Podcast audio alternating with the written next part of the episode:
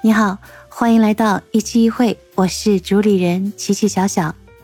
这次无麸质低碳饮食呢，我已经进到了第三周了。这次体验有小伙伴问我，你为什么有那么大的毅力？其实一些准备食材很繁琐的，它包括酱油啊、醋啊，其实这些简单，网上一搜都可以买到。最烦的就是酱料了，我们曾经用惯的酱料，你去看它的那成分表。都无可避免的都会有 有麸质的一些东西。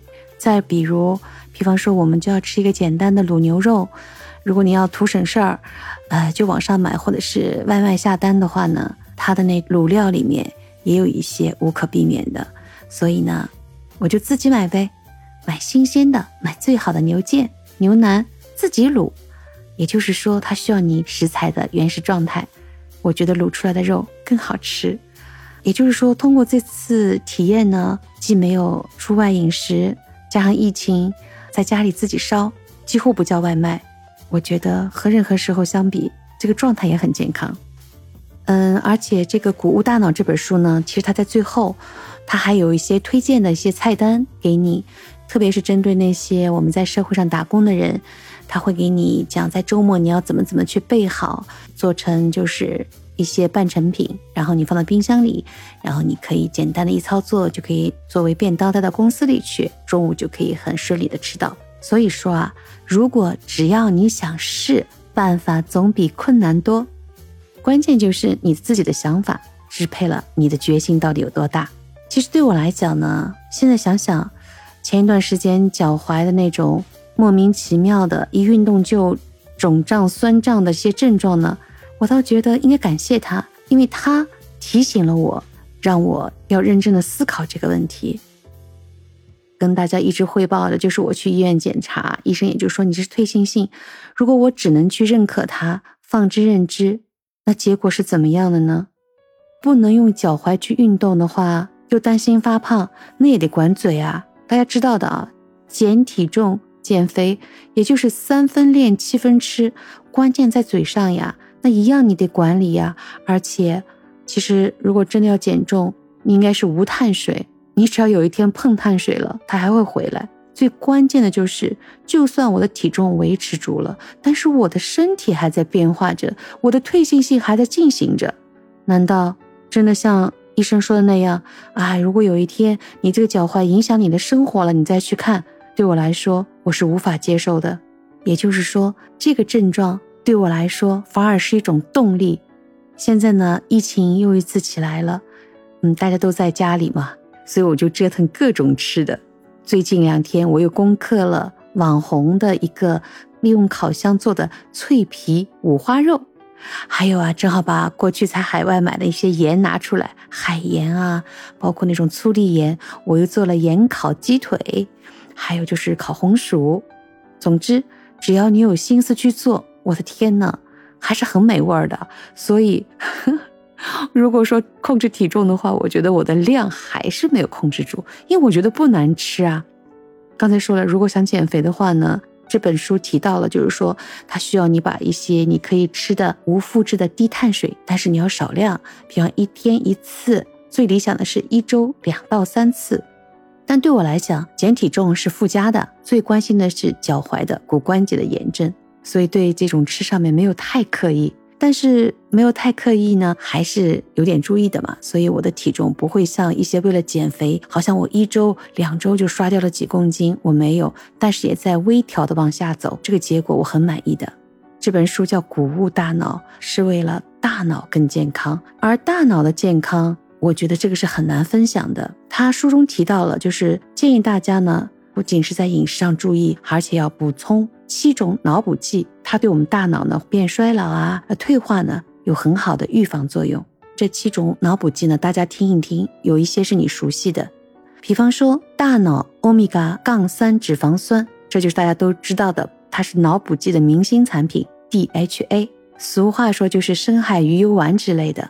还有就是提高大脑血流量的、促进心脏健康的白藜芦醇，这个对我来说是新认知的啊。再有呢，还有一个新认知的就是起到抗炎和抗氧化作用的姜黄素，它同时还可以增强葡萄糖的代谢，有助于减少大脑疾病的风险。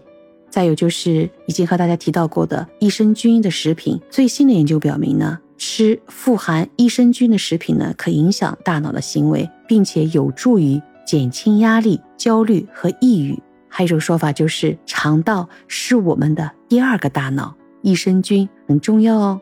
再有一个就是阿尔法硫辛酸。这个对我来说是新的一个名称，它是为身体提供强大的抗氧化物质，它也是一种脂肪酸哦。这种脂肪酸呢，是我们身体里自然能够提供的，但是你补充一点就是硫辛酸的话呢，对我们当下的生活方式和不当的饮食呢，它会是很有益的一种调剂。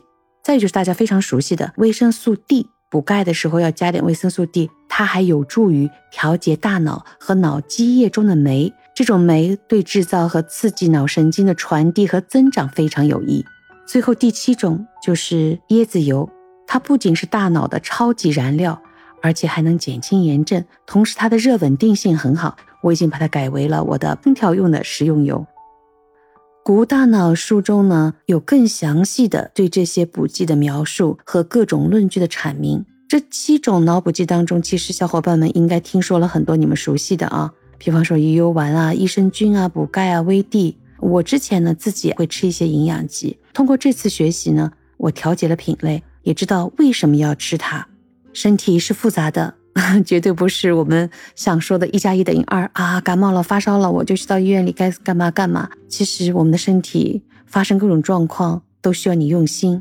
因为年龄在变大嘛，身体在退化嘛，每次出现状况就抓狂，就亡羊补牢。我总觉得可以做的时候，我们就积极的去，用心的去做些事情。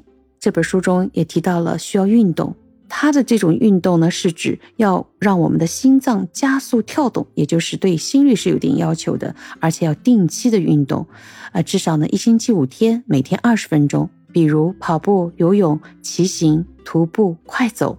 这样二十分钟定期的保持一定心率的运动呢，对任何年纪人的大脑呢都有很好的保护作用。如果你要靠运动去减重的话，那你肯定要加长时间锻炼，最起码三十分钟到四十五分钟。所以这周体验呢，除了我的体重仍然在微微下调之中之外呢，最关键的就是我的脚踝，因为疫情呢，就是不可能像过去一样的经常定期定量的在外面跑步，所以我就在家里做一些瑜伽拉伸。呃，我的脚踝呢很稳定，不再肿了。睡眠呢，基本上晚上十点半之后，基本上就要调整为自己的休息状态了。而且一旦上床睡的时候，就会很快的入睡。所以到现在为止，我的状态呢是让我自己感到很欣慰的。好了，我还会继续坚持，还有最后一周。录制节目的时候呢，正好是春分时节，昼夜平分。往后呢，白昼就渐长了，春意就更加浓烈了。